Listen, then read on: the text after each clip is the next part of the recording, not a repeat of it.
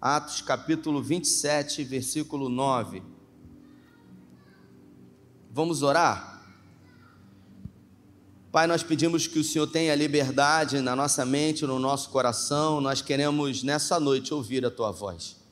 Que o Senhor fale conosco e que o Senhor use a tua multiforme graça, da forma como o Senhor quiser se manifestar hoje aqui nós queremos dizer que esse tempo não é um tempo das mídias sociais, não é um tempo da internet, não é o tempo da conversa, é o tempo que ofertamos ao Senhor. Por isso estamos aqui e declaramos que estaremos aqui disponíveis e atentos à tua palavra. Fala conosco, se assim o Senhor quiser, nessa noite, em nome de Jesus. Amém. Eu vou ler e a gente vai seguir. Versículo 9 diz assim: A essa altura havíamos perdido bastante tempo já era começo de outono, e dali em diante o clima seria tempestuoso, perigoso demais para a navegação. Paulo advertiu: a única coisa que consigo ver adiante é um desastre para a carga e para o navio, sem falar em nós mesmos. Se navegarmos agora, mas aquele não era o melhor porto para passar o inverno. Fênix poucas milhas adiante era mais apropriado. O centurião não deu, não deu atenção ao conselho de Paulo e permitiu que o capitão do navio e o proprietário da carga convencessem a tentar chegar ao porto seguinte. Com a chegada de um vento suave do sul, eles levantaram âncora, pensando que teriam uma, uma, uma navegação tranquila mas tão logo se lançaram ao mar, começou a soprar um vento forte e perigoso, um vento nordeste. O navio ficou sem controle, como uma folha na tempestade. Passamos rente a uma pequena ilha chamada Clauda. Conseguimos preparar um bote salva-vida e puxar as velas, mas os bancos de areia nos impediram de chegar mais perto. Só conseguimos evitá-los porque arriamos as âncoras. No dia seguinte, mais uma vez, em alto mar, castigado pelas tempestades, lançamos a carga no mar. E no terceiro dia, os marinheiros aliviaram ainda mais o navio. Eu queria compartilhar uh, com você nessa noite um pouco desse texto que fala sobre o exato momento em que Paulo foi preso, Luan. E ao ser preso, por ter cidadania, dupla cidadania, Paulo exigiu um encontro com César. E por ser um também cidadão romano, foi dado a ele o direito disso. Ele ficaria preso, né? Mas ah, por causa da sua cidadania romana, foram obrigados a dar a ele esse pedido. E ele então seguiu ah, com um navio em direção a Roma. Só que o texto diz que era uma travessia muito perigosa e o período do ano não facilitava em nada para que essa travessia acontecesse. Eles chegaram a um porto determinado e já haviam ah, tido alguns problemas na viagem. E nesse momento, Paulo resolve dar um conselho ao capitão da embarcação, dizendo: Olha, é melhor a gente passar o inverno aqui do que provavelmente a gente enfrentar esse mar impetuoso e a gente viver problemas. E ao receber esse conselho, o dono, o capitão do navio, uh, resolveu uh, persuadir o dono da carga e também o dono do navio, uh, o capitão, a mudarem de ideia e não dar ouvido a Paulo. Eles saíram dali porque um vento suave surgiu e eles acharam que estava tudo tranquilo. De repente, veio um vento nordeste que começou a castigar terrivelmente aquela embarcação. Quando a gente pensa sobre isso, sobre essa passagem, a gente imagina normalmente que era um barco pequeno, assim como aquele que a gente vê nos desenhos, que Pedro, Tiago e João ficavam, mas se você ler o texto até o final, você vai ver que essa embarcação, ela comportava quase 300 pessoas. Quase 300 homens estavam dentro desse barco. Então não era um barquinho, era uma espécie de navio que carregava muita gente, muitos prisioneiros estavam ali ah, muitos, muita carga de grãos, muito azeite, havia uma estrutura ah, muito grande. E o barco começou a ser açoitado pelas ondas, e os homens começaram a se desesperar. Eram homens preparados para isso, eram marinheiros experientes, o capitão também, mas quando o vento bate na nossa porta, a verdade é que pouca coisa a gente tem a fazer. A gente se desespera, a gente se preocupa e tudo o que a gente quer é fugir das adversidades. E por três noites e dias eles ficaram à deriva, é, sendo ah, castigados pelas ondas sem ter um rumo certo. Afinal, as âncoras foram lançadas e eles não conseguiram prender as âncoras, tamanha era a profundidade, ao ponto uh, de todos começarem a se desesperar, e pela primeira vez o texto diz que eles começaram a aliviar a bagagem. Eles começaram, Lívia, a lançar ao mar um peso extra. Eu não sei, Bia, mas se você nesse verão ou nesse mês de janeiro viajou para algum lugar se Luan levou você para passear, se Luan levou você e as crianças. Quem viajou aí, gente, esse, esse, esse mês já, esse ano de 2023? Quem viajou? Ninguém viajou, gente? Meu Deus, eu olho para vocês e eu vejo pessoas que têm a impressão que têm muito dinheiro. Meu Deus, olha para a pessoa que está do seu lado aí. Olha aí. Ah, não viajou por quê, gente? Meu Deus do céu. Farmacêutico gosta muito de viajar. E eu tive a oportunidade de viajar em dezembro ganhei uma viagem de navio, glória a Deus por isso. Você pode dizer amém? Não fica com inveja, não. Ora para que Deus dizer também, não é? E aí a gente viajou de navio e a gente ficou, acho que foi uma semana. A gente foi com uma mala, uma mala desse tamanho, ela é GG, e duas malas desse tamanho, ela é M. Bia, tinha muita coisa ali. Eu não participei do processo de arrumação da bagagem, mas tinha muita coisa. E eu confesso que na hora de carregar era comigo, com duas crianças, com três malas, aquela confusão. A gente entrou no navio e quando entrou dentro do quarto, abrimos aquelas bagagens todas, quase que não tinha lugar para a gente dormir. Era tanta mala, era tanta roupa, era tanta bolsa. Olha, minha, minha esposa levou muita coisa. Muita coisa, levou muita coisa, levou muita coisa. E eu confesso que eu olhei aquela roupa toda, eu olhei aquelas coisas todas, e eu falei, meu Deus, para que tanta coisa? E é curioso que foi uma viagem de sete dias, e durante esses sete dias a gente não conseguiu utilizar tudo o que foi levado. Eu não sei se você ou a sua esposa também são assim, mas muitas são as vezes, Jéssica, que na nossa vida nós fazemos bagagens, nós preparamos coisas que vamos levar para uma viagem em que sequer vamos utilizar. E isso faz com que a gente acabe carregando um peso extra. Isso faz com que a gente leve um excesso de bagagem. E na nossa vida, na nossa caminhada de fé também é assim. Porque todos nós temos uma mochila uma mochila espiritual em que colocamos muitas coisas, Harrison. Colocamos muitos sentimentos, muitos pensamentos, muitas emoções, e essa mochila existencial, ela começa a pesar aos nossos ombros ao ponto de muitas são as vezes que nos sentimos cansados. Coisas que estão aqui há muito tempo. Coisas, Miriam, que eu tenho absoluta certeza que não tem nenhuma finalidade que não vai ser usado para absolutamente nada na nossa vida, mas que a gente decidiu, Flávio, carregar, a gente decidiu levar para todos os lugares onde a gente vai. E quando a gente leva excesso de peso, a gente anda mais devagar, a gente perde potência, a gente perde velocidade, a gente perde mobilidade, a gente se cansa mais rápido, a gente não é mais o mesmo.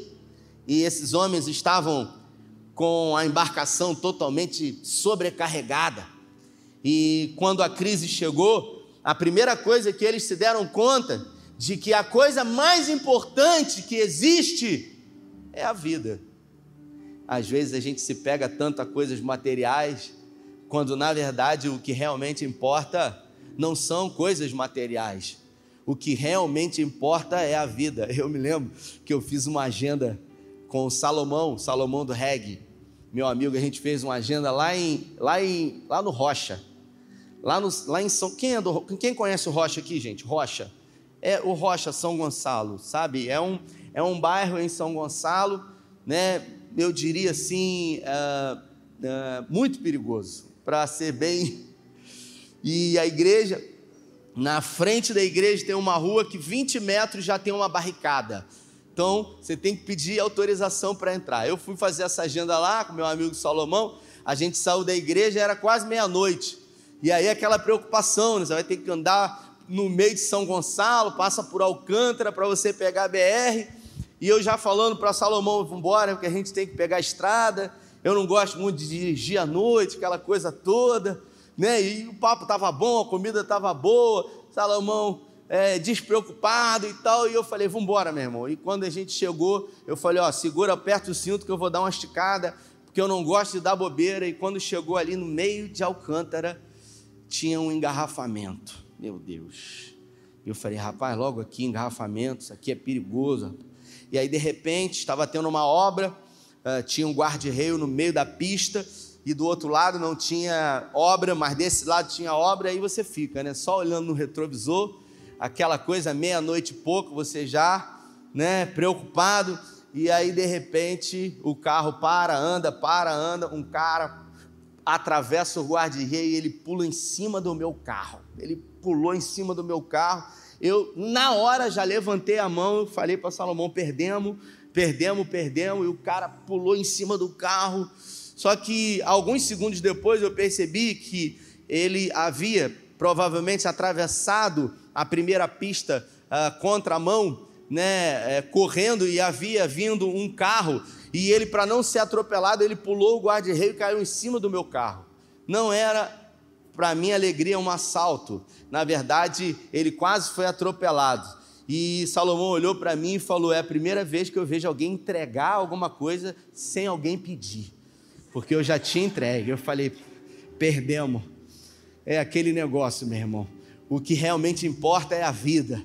O que realmente tem valor não é aquilo que o dinheiro pode comprar. Porque na vida existem coisas que têm preço e existem coisas que têm valor. Aquilo que tem preço, o dinheiro compra, mas aquilo que tem valor, o dinheiro não pode comprar. Por exemplo, o meu carro, ele tem um preço, porque o dinheiro pode comprar. A sua moto tem um preço, a sua bicicleta tem um preço, a sua máquina de furar tem um preço, aquela, pelo jeito daquela máquina, aquela amarela com preta, não sei nem a marca daquilo. Aquilo ali, cara pra caramba, mas tem um preço.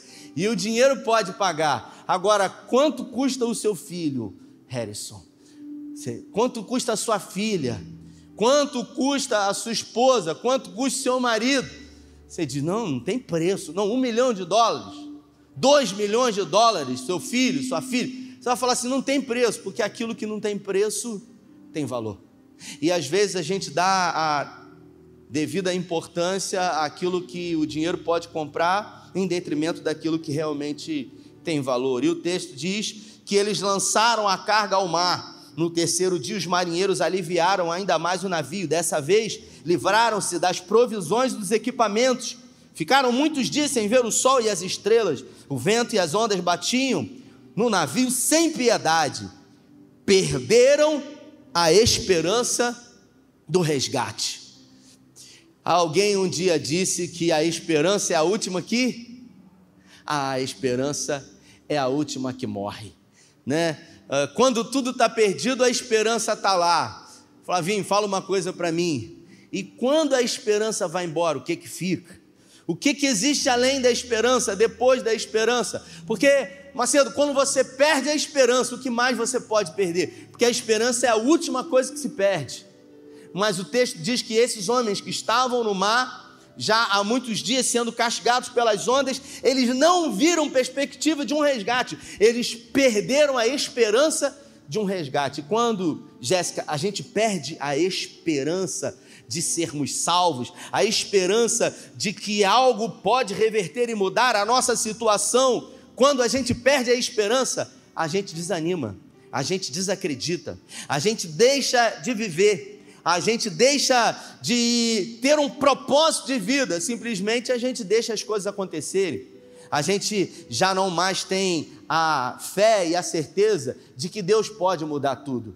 Eu sempre digo que nós temos a, a, a, fé e a certeza de que Deus faz milagre, porque a gente já ouviu falar sobre milagres, mas daí a ter a certeza de que Ele pode fazer na nossa vida e hoje, aí já é um pouco demais.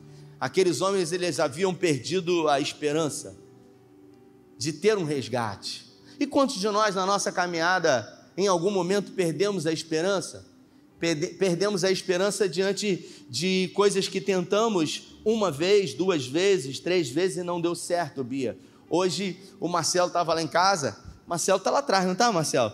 A gente estava fazendo, ah, mexendo lá na, no fio de internet lá em casa. Ele estava me dando uma força lá. E aí ele pediu para mim um cabo, um cabo HDMI. E eu comecei a procurar nas minhas coisas lá. E de repente eu achei, sabe? Aquilo que eu falei um domingo atrás, assim, aquele catéter que ficou aqui dentro, aqui com uma marimba, eu achei no meio das coisas lá, e eu peguei aquilo, fui mostrar para ele, Carlos olhou para mim, você vai para onde com isso? Eu falei, não, vou mostrar Marcelo, porque isso aqui é um testemunho, um negócio cheio de nó, um nylon, cheio de nó, e ele começou a rir, ele falou, rapaz, é uma marimba mesmo, é uma coisa horrorosa, e eu falei para ele, isso aqui é testemunho, só que eu só consegui me ver livre dos problemas que eu tive renais, porque eu não desisti.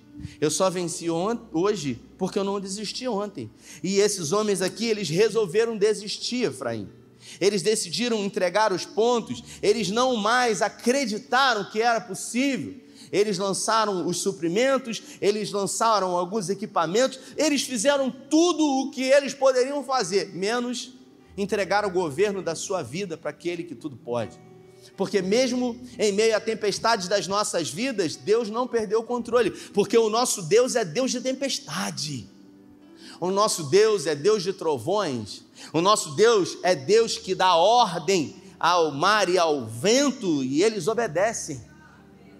Só que o medo, ele quer nos parar. O medo, ele quer fazer com que a nossa esperança vá embora e os homens ficaram desesperados. E Paulo então se posiciona e diz para aqueles homens: Nosso apetite por comida e pela vida se foram. Então, Paulo, nosso apetite por comida e pela vida se foram. Vou dar uma pausa aqui só para você entender que quando isso acontece na vida de algumas pessoas, a vida ela perde a cor, ela perde o sabor, é gente que entra dentro de um processo depressivo e a gente às vezes não entende. É como uma lagarta que entra numa crise. Eu estava em Teresópolis esse fim de semana, tinha a minha madrinha mora lá no meio da selva, lá no alto de Teresópolis. Rapaz, é alto pra caramba. Subir de carro lá é uma luta. E aí, no murozinho dela, assim, uma lagarta começou a fazer um casulo. E eu tinha falado um dia desse sobre lagarta, e eu não fui olhar. E a bicha estava saindo assim da, do casulo, voltando, eu falei, será que já é uma borboleta? Aí o curioso, peguei a lanterna do celular, já comecei a perturbar a bicha, e ela subia, ela descia, ela subia e descia. Aí no outro dia eu fui ver, já estava fechado, ela estava tecendo ainda aquele casulo, e quem está num processo de crise, quer estar isolado, não quer conversar com ninguém, não quer falar com ninguém, não quer ver gente, não quer sequer viver. Às vezes a dor é tão grande que pensa em algum momento da vida em dar cabo dela. E a gente acha que as pessoas que tiram a própria vida, elas querem morrer, mas tudo que as pessoas que tiram a própria vida querem é se livrar de uma dor terrível. É uma angústia de morte tão grande ao ponto de não se querer mais existir.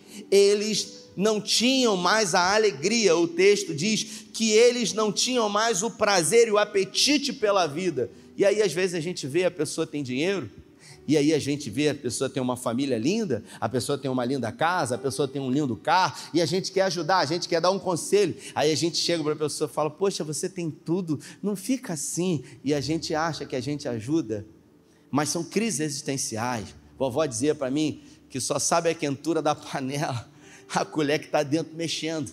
E a verdade é essa.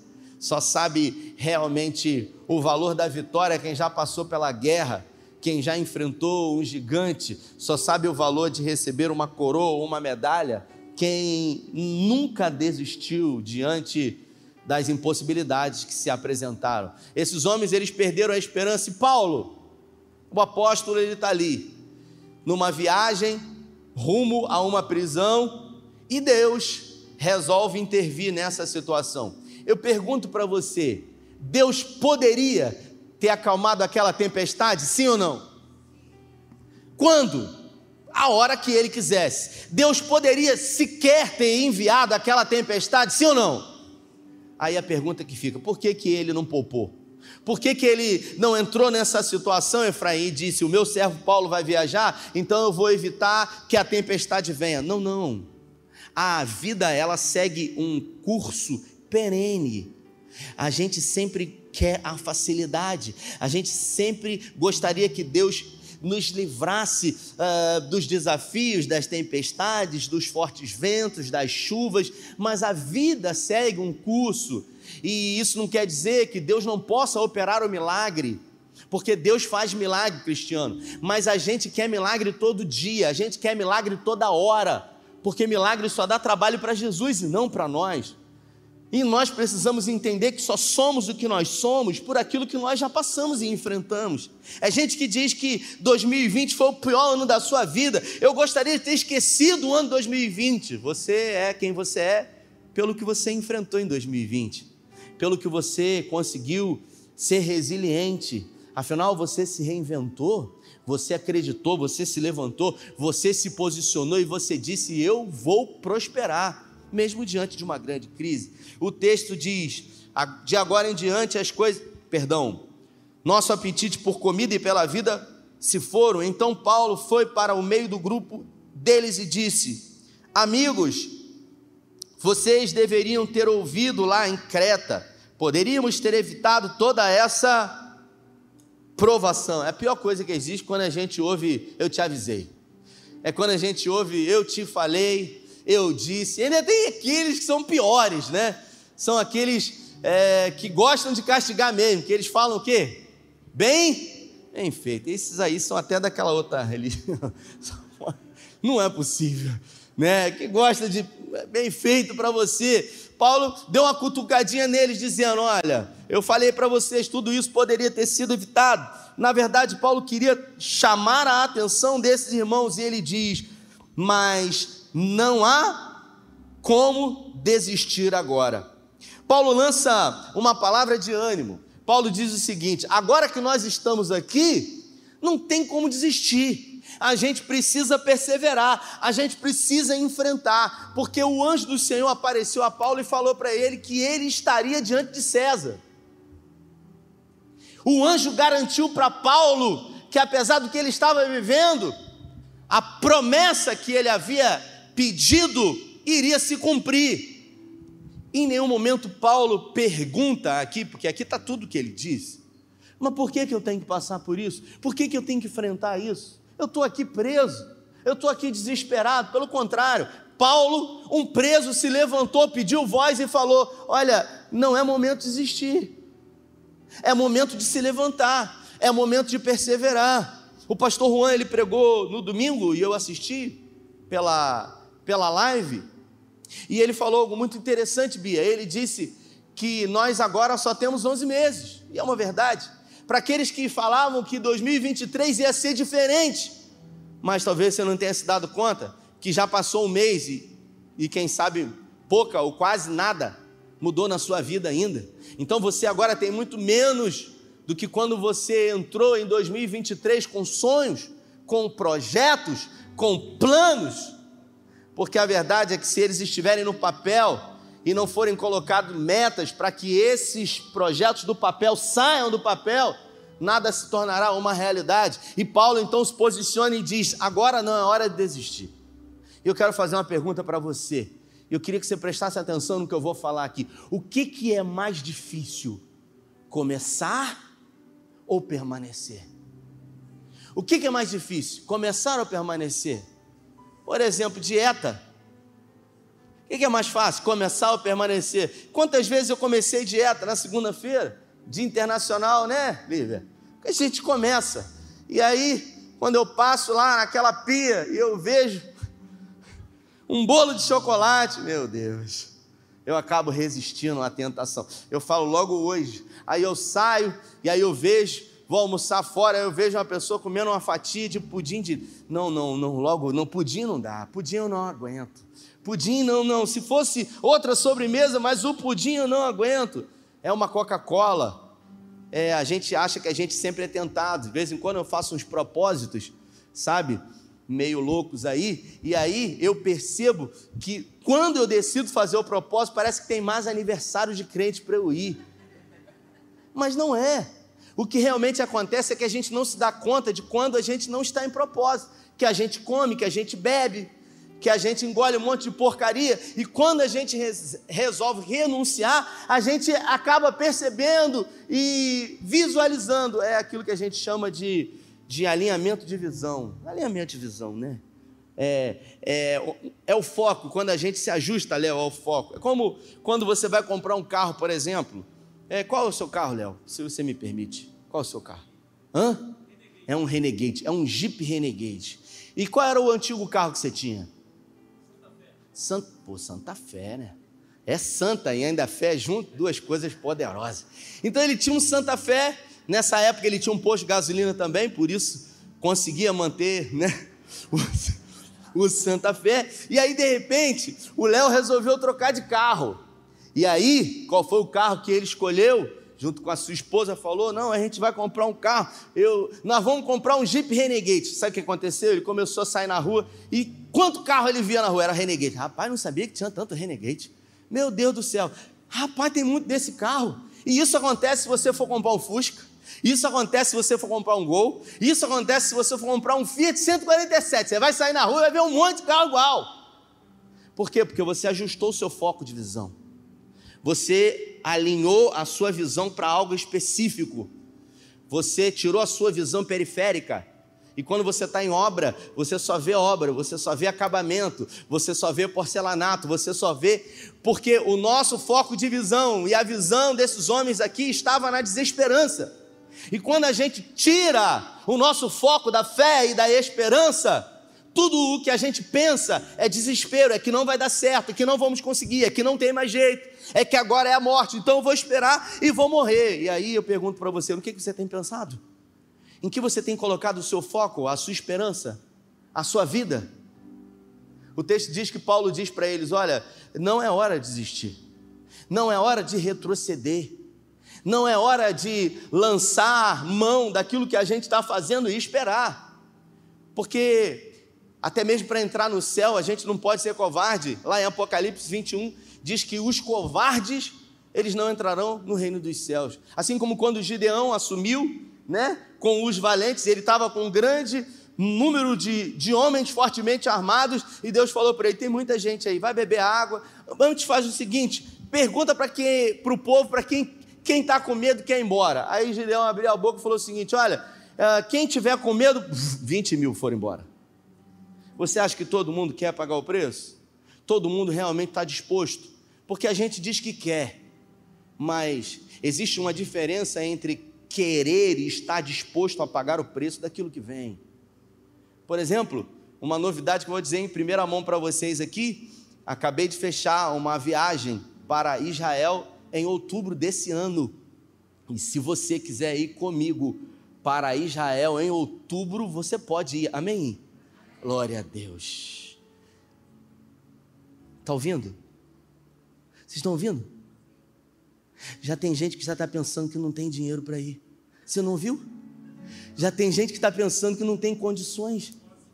São crenças limitadoras. Você entende aonde tudo acontece? É exatamente aqui.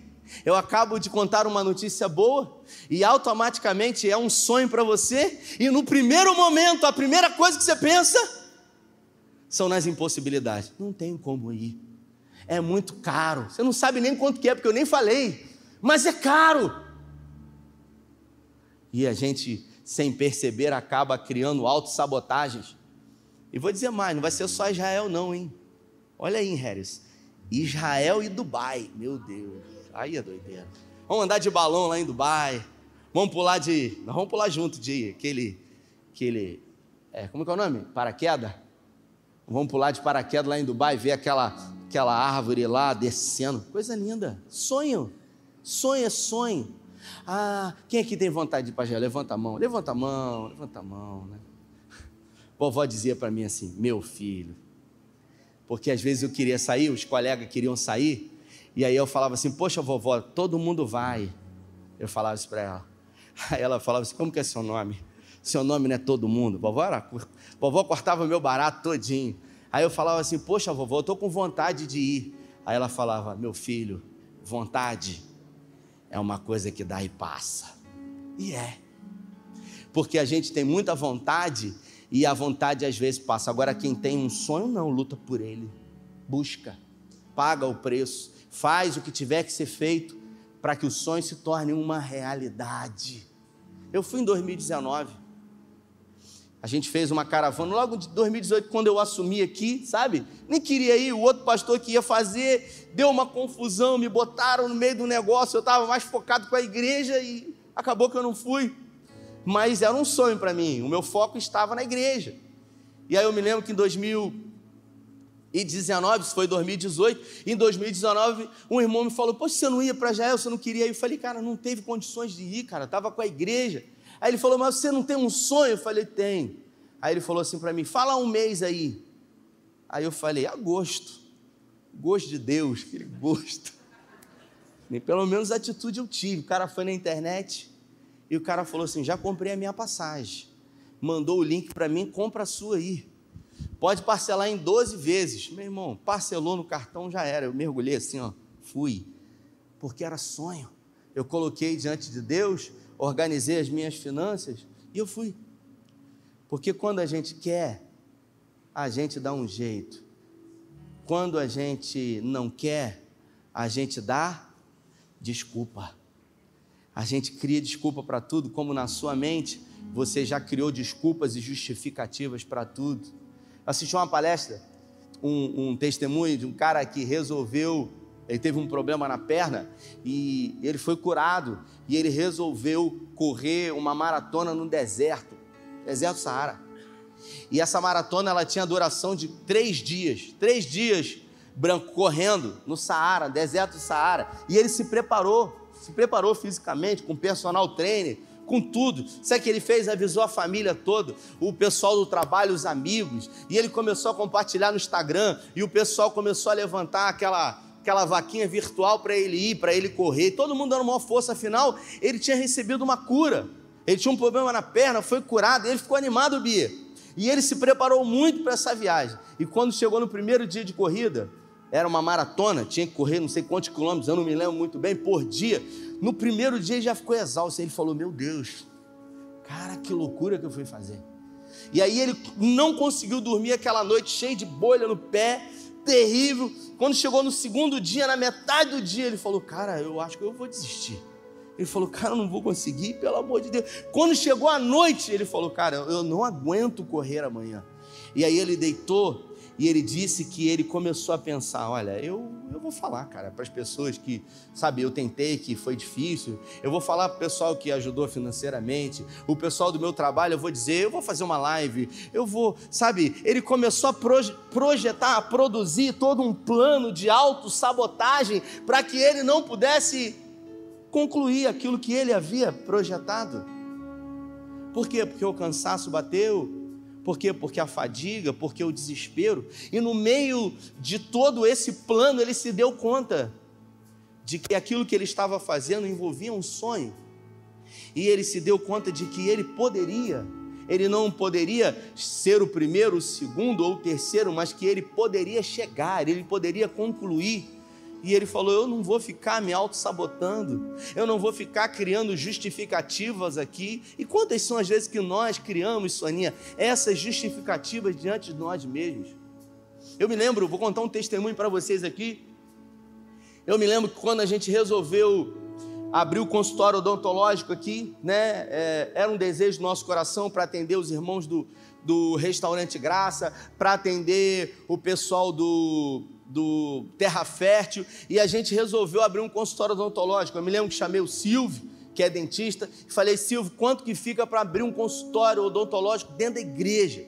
Aí ele começou, ah, não sei o que. Eu falei, meu irmão, fala um valor, cara, que a gente vai trabalhar em cima desse valor. Aí ele falou, uns 50 mil. Abriu um consultório odontológico, eu falei, 50 mil? Aí ele falou, é. Eu falei, caramba, 50 mil. 50 mil é mole. Eu falei, 50 mil? Não é para mim? É, não é para a igreja? É para o reino de Deus? 50 mil é mole. Falei, poxa, quantas pessoas tem no culto aqui? 50 mil é mole. Eu cheguei aqui um dia e falei, irmãos, nós vamos abrir um consultório odontológico para atender os irmãos que almoçam aqui todo dia, para atender as crianças de terra fértil, a igreja. Glória a Deus, aleluia. E tal, aquela festa, celebração, e eu, glória a Deus, nós vamos montar um consultório odontológico. E passou uma semana, e passou duas semanas. E passou três semanas, na terceira semana, as pessoas me encontraram. E aí, o consultório? Consultório? E não sobrava dinheiro para o consultório, sabe? Porque as contas, aquele rio perene que você tem também na sua casa, que também tem na igreja, que é o de conta. Aquele rio de conta. E eu falei, meu Deus, e aí mais gente. E o consultório, pastor? A gente ficou tão animado, os dentistas. E o consultório. E aí eu falei, rapaz, que doideira que eu fiz, cara. Eu agi por emoção. Falei, eu não devia ter falado isso para a igreja. Eu falei, meu Deus, que loucura, onde que eu estava com a cabeça? Falei, meu Deus, será que ninguém viu? Ninguém me falou. A gente estava procurando um culpado. Será que minha esposa não falou? Por que, que ela, onde que ela estava que ela não falou comigo? Que eu não era para falar isso? A gente quer achar um culpado. E aí, de repente, eu me dei conta, Bia, de que eu estava criando já autossabotagens justificativas. Eu vou falar alguma coisa para a igreja, olha, a gente não montou, porque, sabe, é, foi difícil, a gente tentou, dificuldade, até que eu me dei conta, irmãos, de que a gente tem muitos defeitos, mas uma coisa a gente tem que ser cristão autêntico, a gente tem que viver aquilo que a gente prega. E se a gente vive por fé e não por vista, a gente tem que viver por fé. E eu falei, nesse domingo eu vou falar de novo para a igreja, eu não quero nem saber. E eu orei ao Senhor e eu vim aqui com mais ousadia, com mais fé. E eu falei, nós vamos montar um consultório odontológico. Já está quase tudo pronto, a gente tem um projeto, a gente já está com a lista pronta, só não tem o dinheiro. É só o que falta também. Tem fé. E aí eu me lembro que foi no primeiro culto, culto de seis horas. E quando eu desci, a Elaine me pegou lá embaixo e ela falou assim para mim: Ô pastor, tudo bem? Eu vi você falando do consultório. Eu tenho uma cadeira, eu quero doar a cadeira. Quando é que pode? Amanhã, pego amanhã lá. Não deixei nem ela terminar de falar. Amanhã. E aí ela falou: tudo bem glória a Deus, eu já vim para o segundo culto. E eu falei, irmão, já temos a cadeira odontológica, custa 20 mil reais. Então já está quase tudo pronto. Só faltam os equipamentos, irmãos. Então Deus usa pessoas e Deus vai usar você. Deus vai usar você, eu disse. E aí tinha um cara assistindo na live. O cara não estava na igreja. O cara não estava na igreja e o cara não era da igreja. Você está entendendo isso? Ele não estava aqui no dia e ele não era dessa igreja. Ele era de outra igreja. Repita comigo: Deus, mais forte, Deus usa pessoas. Aí o cara vai no meu Instagram e ele fala assim: opa, tudo bem? É... Essa aqui que é a conta da igreja? Aí eu falei: é. Ele falou: eu vi o projeto aí, eu queria ajudar. Eu falei: glória a Deus, meu irmão, mas é aquela coisa, diante de Deus, eu, as pessoas querem ajudar muito no restaurante. Não é que eu não levei fé nem nada. Eu eu tô eu tô na minha, seguindo o curso, determinando os passos da, daquilo que Deus colocou como alvo para as nossas vidas. E eu falei para ele é essa aí. Aí perguntou assim: esse dinheiro vai para algum lugar? Eu falei: vai para a conta da igreja. Ele falou: ah, eu queria ajudar. Eu falei: amém. E no outro dia o cara faz uma oferta de 35 mil reais. E quando a oferta entrou, eu falei: Silvio, Cadê a lista, meu filho? Que nós vamos comprar tudo. E eu vim no outro domingo e eu disse: Deus usa pessoas, mas antes de operar o milagre, Deus prova a nossa fé. Deus testa a nossa fé no limite, porque Deus poderia ter não enviado a tempestade, Deus poderia ter no primeiro dia acabado com a tempestade, mas Deus permitiu que durante 14 dias, aqueles homens, quase 300 homens, enfrentassem fortes ventos, chuva e ondas gigantes. Por quê? Porque existe um propósito para que a gente permaneça, para que a gente se posicione e acredite que mesmo quando a gente perde o controle, Deus nunca perde o controle. Deus não perde o controle. Porque Deus não mente. Porque Deus não muda. Porque Deus não falha. Porque Ele é Deus. Pastor, mas eu queria entender quem conheceu a mente do Senhor. Pastor, mas eu queria saber quem foi o seu conselheiro. Quem primeiro deu a ele para que ele fosse restituído, porque dele, por meio dele e para ele são todas as coisas. Glória, pois, a ele eternamente. Se coloque de pé. Aleluia. Eles queriam fugir. E Paulo falou: Vocês não vão fugir. E a tempestade se levantou. 14 dias só recebendo água na cara e chuva. E aí, de repente, os covardes começaram a entrar dentro dos barcos salva-vida. E Paulo falou: Olha, se eles saírem, eles não vão ficar vivos, porque Deus havia dito uma palavra que só quem ficasse da embarcação. É igual na arca de Noé. É igualzinho na arca de Noé. O texto diz que estariam seguros quem ficasse dentro da arca. E o antitipo da arca de Noé, você sabe qual é? Nos dias de hoje, é a igreja. A igreja é exatamente o arquétipo da arca de Noé. É fácil hoje estar na igreja, gente? Não é fácil, não, pô. Né? Imagina aquele bicho lá na arca. Vamos supor que aí tinha um macaco, macaco, né? Aí o macaco estava do lado do pavão. O pavão é todo, ele quer ficar limpo. O pavão ele quer se exibir. E aí o macaco, o macaco é um bicho atentado. Eu fui na, na Quinta da Boa Vista um dia e o macaco, coisa horrível. Não cheguei, coisa linda, o macaco fez cocô na mão jogou em mim. Falei, satanás, esse bicho, rapaz. Macaco, jogando cocô no pavão, o pavão querendo se exibir. E aí, de repente, o porco espinho do lado da galinha. A galinha, não quero ficar aqui. Não quero sair, você está me machucando com esse espinho. É igual a igreja. A igreja é assim, irmão. Mas é o lugar mais seguro para você estar. Tá. Porque do lado de fora é chuva, é tempestade, é desespero e todo mundo vai morrer, a morte eterna. Porque a palavra do Senhor garante. Então, não é hora de abrir mão da esperança. Não é hora de desanimar, é hora de prosseguir. É hora de acreditar 30 dias já se passaram, 31 dias já se passaram de 2023. E se ainda você não entendeu que a sua vida está nas suas mãos para que você determine o rumo, o norte que você vai seguir, é com você. Repita, agora é comigo. Chegou a minha vez. Então, no final de 2023, o que, que você vai querer contar? Você vai querer contar desculpa? ou você vai querer contar milagre? Feche os seus olhos. Feche os seus olhos. Eu confesso que eu faço algo e eu vou dizer para vocês aqui. Todas as vezes que desafios vêm na minha vida, eu paro e eu começo a refletir sobre momentos difíceis que eu já passei na minha vida. E eu começo a refletir sobre como Deus operou, como Ele fez, como Ele abriu uma porta, como Ele no sobrenatural fez com que a impossibilidade se tornasse possibilidade para me mostrar, para me lembrar, para que eu não me esqueça de quem Ele é, do que Ele pode fazer, todas as vezes. É como um carro que tem um para-brisa, que a gente tem que sempre olhar para frente, mas que é indispensável um espelho retrovisor. O retrovisor ele não pode ser maior do que o para-brisa, mas ele está ali como uma referência.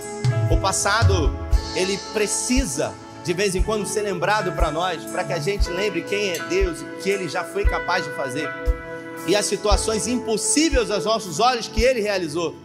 E a Bíblia fala que o nosso Deus ele é o mesmo. Se Ele fez ontem, Ele pode e vai fazer hoje, no nome de Jesus. Porque não existe impossibilidade humana para uma fé quando essa fé é condicionada num Deus Todo-Poderoso. Na terça-feira eu disse, o T.D. Jakes ele diz que Deus é o mais interessado que os propósitos dele se cumpram na sua vida.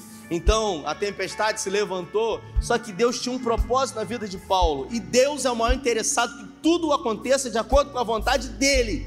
Então, meu irmão, não vai dar ruim. Olha para quem está do seu lado e fala: não vai dar ruim. Não vai. Porque quando a embarcação chegou perto de um recife, os, os marinheiros ameaçaram matar os prisioneiros, porque eles vão fugir. E aí o capitão falou o seguinte: não, não, vocês não vão matar ninguém. Quem sabe nadar, nada. Quem não sabe, pega uma prancha. Por causa de Paulo. Depois você lê esse texto em casa. Por causa de Paulo. E não foi por causa de Paulo, foi por causa de um propósito de Deus na vida de Paulo. Por isso que Paulo escreveu em Romanos no capítulo 8, no versículo 28, que todas as coisas cooperam juntamente para o bem daqueles que amam a Deus, são chamados segundo um propósito. Eu vou exemplificar. Vem cá, João. João. É mais ou menos isso para você entender. Se você tem um propósito, se Deus tem um propósito na sua vida, não importa o que aconteça, tudo vai empurrar você para um lugar, que é o propósito de Deus.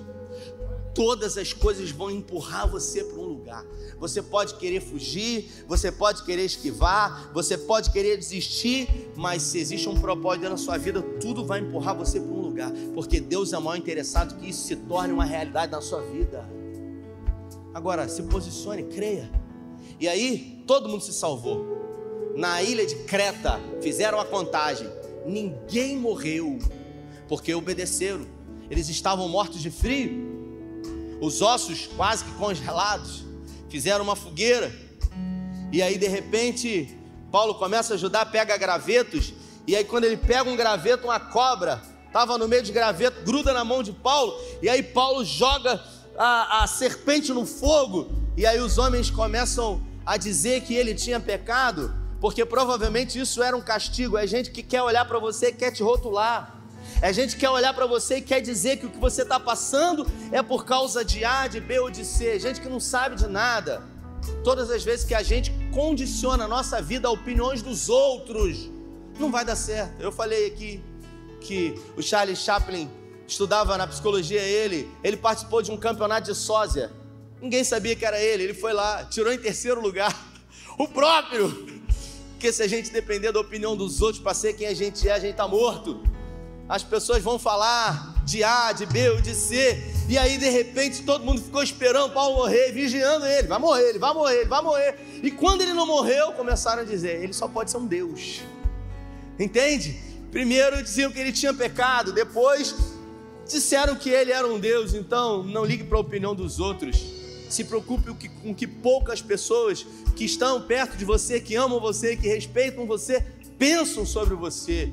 Tenha sempre alguém com que você possa abrir o seu coração e compartilhar das angústias que você está vivendo. Ou use o Facebook, o Instagram ou o YouTube para abrir o seu coração, para mandar em direta para quem quer que seja.